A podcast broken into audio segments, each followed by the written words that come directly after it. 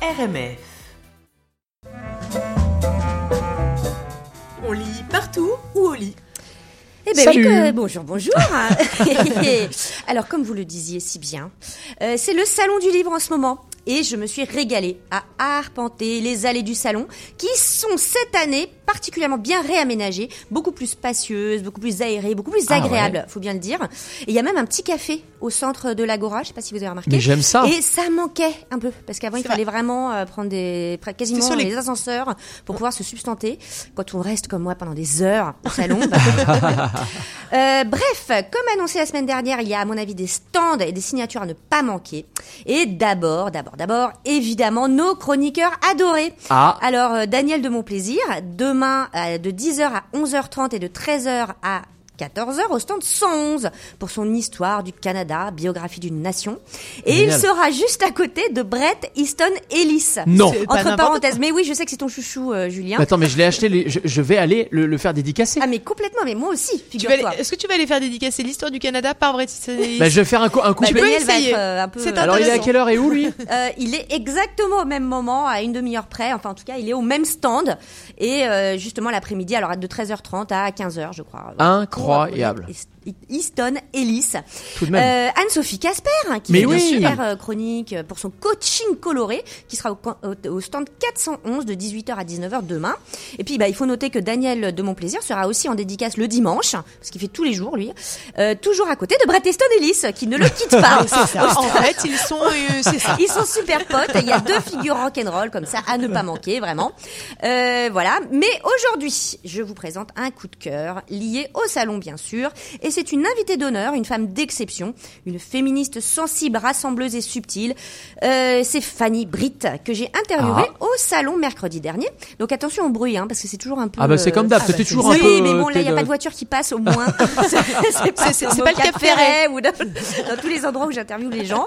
Mais bon, c'est- toujours un peu à l'arrache, hein. c'est comme ça, euh, c'est du, du- du journalisme sauvage. Alors, euh, c'est- je vais l'interroger notamment sur ses plus récents ouvrages que j'ai adorés, Les tranchés et les retranchés.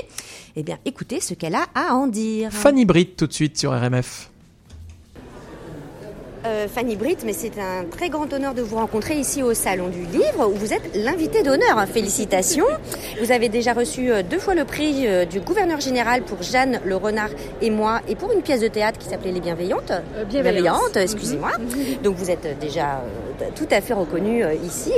Vous êtes dramaturge, essayiste et vous venez de sortir donc Les Retranchés après avoir sorti Les Tranchés. C'est un essai sur euh, bah, le thème très euh, contemporain de la maternité, de l'enfantement et dans les retranchés de la famille hein, qui vous intéresse dans le contexte de la modernité. Ma première question, Fanny Britt, ce serait quoi le lien entre ces deux essais? Tranchés, retranchés, quel est le lien?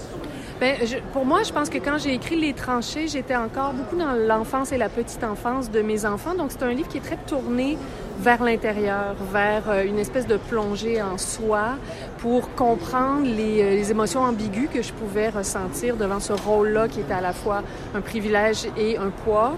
Euh, et puis quand est venu le temps d'écrire Les retranchés, euh, je, me suis rendu compte que mon regard se, portait vers l'extérieur. Peut-être mes enfants avaient grandi, euh, donc je commençais à voir le monde en fait avec leurs yeux et euh, me sont venues toutes sortes de colères et d'indignation liées à comment euh, l'intime est positionné dans notre société et souvent euh, commercialisé, euh, marchandisé.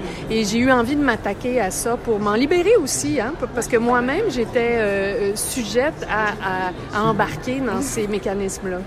Ah bah, merci beaucoup, c'est vraiment euh, super intéressant. Alors, qu'est-ce qu'on peut faire pour contrer les modèles sclérosants traditionnels de la famille? Et qu'est-ce que c'est euh, ce que vous appelez la contre-culture positive? Mm.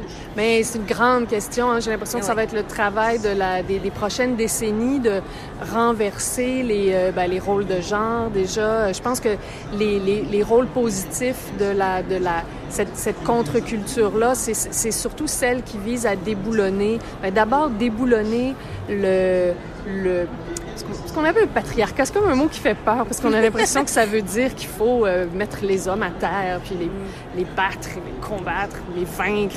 Mais en fait, c'est pas ça. C'est le patriarcat nuit aux hommes autant qu'aux femmes, en fait. Que Même vous dites si- dans votre- Oui, même s'ils ils, ils- ils- ils vivent ce privilège-là, mais ils vivent aussi avec euh, avec une grande difficulté d'être libres. Donc, je pense que ça part beaucoup dans l'enfance, déjà dans la famille, mais aussi dans les écoles, apprendre à enseigner les choses différemment, à, à valoriser davantage euh, ce qu'on confinait au féminin, c'est-à-dire l'intime, les émotions, le care, ce qu'on appelle le care, et puis donner une valeur vraiment euh, plus euh, fondamentale à ces aspects-là de la vie, les valoriser comme on a valorisé la conquête, le héros, euh, l'individualité, euh, commencer à, valoriser le, le soin aux autres comme on l'a fait. On sait comment valoriser des choses, créer des mythes, écrire des histoires. Alors pourquoi pas essayer de, le, de, de- valoriser aussi ces, ces aspects-là de la vie qui sont, euh, qui sont fondamentaux. Ah, Écoutez, c'est vraiment passionnant de vous écouter. Alors, vous êtes euh, invité d'honneur du salon. Alors, euh, qu'est-ce que vous aimez dans ce salon? Qu'est-ce que ça fait d'être invité d'honneur? Enfin, je- Ben là, on est plusieurs, hein. Je veux juste oui, euh, euh, préciser que je suis pas toute seule d'invité d'honneur, mais c'est, ben évidemment, c'est très flatteur euh, d'être euh, euh, comme reconnu par un comité de gens qui euh, considèrent que qu'on a que, que la parole, par exemple, qu'on, porte sur la place publique est quelque chose qui euh, qui vaut la peine d'être entendu. Donc, je me, sens très flattée. Mais euh, en fait, invité d'honneur ou pas, ce que j'aime dans les dans les salons, c'est vraiment les rencontres entre auteurs et avec les lecteurs. C'est vraiment euh, deux aspects de, de- des salons qui sont euh, qui sont très nourrissants en fait, parce que entre auteurs, mais on peut évidemment euh, échanger sur nos difficultés, euh, sur euh, nos espoirs. Euh, on peut, on admire euh, les autres auteurs de toute façon. Alors moi, je, je suis aussi une lectrice. Euh, Alors euh, des fois, je croise les auteurs, puis je suis starstruck quand je les vois. Euh, puis rencontrer les lecteurs, c'est- c'est super important aussi pour euh, ben d'abord savoir pourquoi on fait ça. On passe une grande partie de l'année seul dans notre bureau, euh, à souvent se demander si ça vaut le coup, si on parle pas dans le désert tout seul. Euh, rencontrer les lecteurs, ça fait une, une grande différence. Ben oui, euh, bien sûr. Alors vous, je, je vous attrape là au moment où vous allez euh, parler dans le l'espace littéraire euh, du salon. Vous allez parler euh, de la question de est-ce que les femmes écrivent pour les femmes? Alors, est-ce que vous avez des petits indices sur ce que vous allez nous dire euh, tout de suite là? Mais c'est une drôle de question, hein, parce que j'aurais tendance à répondre, ben bien sûr que non. Puis en même temps, j'aurais tendance à dire, bien sûr que oui, parce que en fait, je, je vois pas pourquoi ce serait gênant d'écrire pour les femmes. Puis en même temps, je ne comprends pas pourquoi. Parce que je suis une femme qui écrit, ce que j'écris ne s'adresse pas à l'être humain en général. Hein, on l'a- vu avec les grandes œuvres écrites par des hommes à travers les siècles. On s'est jamais demandé si c'était euh, pas assez euh, important aux yeux des femmes pour être lu, jamais. On, on- on présume toujours de l'importance des œuvres des hommes, en fait. Alors que c'est comme si en posant cette question-là, on questionnait d'emblée l'importance potentielle des œuvres des femmes. Alors moi, je m'oppose à ça, évidemment, parce que les, les, les œuvres qui m'ont le plus touchée dans ma vie, ce sont des œuvres écrites par des femmes. Donc, j'ai comme de la difficulté même à comprendre comment on pourrait ne pas s'intéresser euh, à, une œuvre pour ce qu'elle est, en fait, et que le point de vue féminin n'est absolument pas euh, un point de vue secondaire au point de vue euh, masculin. Donc, euh, je- donc j'aurais envie de répondre de oui et non. Alors, je vous remercie infiniment, euh, Fanny Britt. Merci pour ce euh, très beau moment. Euh, on vous souhaite un très très bon salon. Et puis, merci pour ces très très beaux livres, euh, Les tranchés et Les retranchés, que j'ai lu avec un immense plaisir. Merci, beaucoup. Merci. Et ben voilà, euh, donc on écoutait Fanny Britt, elle est passionnante, hein. Mais Ah oui. avec euh, donc les tranchées, je vous donne le petit euh, sous-titre parce que ça vaut son pesant d'or, maternité, ambiguïté et féminisme en fragments, et les retranchés, euh, échec et ravissement de la famille en milieu de course. Ok, Ah. voilà. Et toi, c'est deux coups de cœur. Ah bah moi c'est deux On coups de cœur. C'est vraiment une approche qui m'a beaucoup intéressée parce que je l'ai trouvée vulnérable, sensible et sincère. Euh, et elle ne pointe personne du doigt, mais elle réfléchit vraiment profondément aux attentes de la société envers les femmes en matière de famille, d'enfantement, de réussite, de création.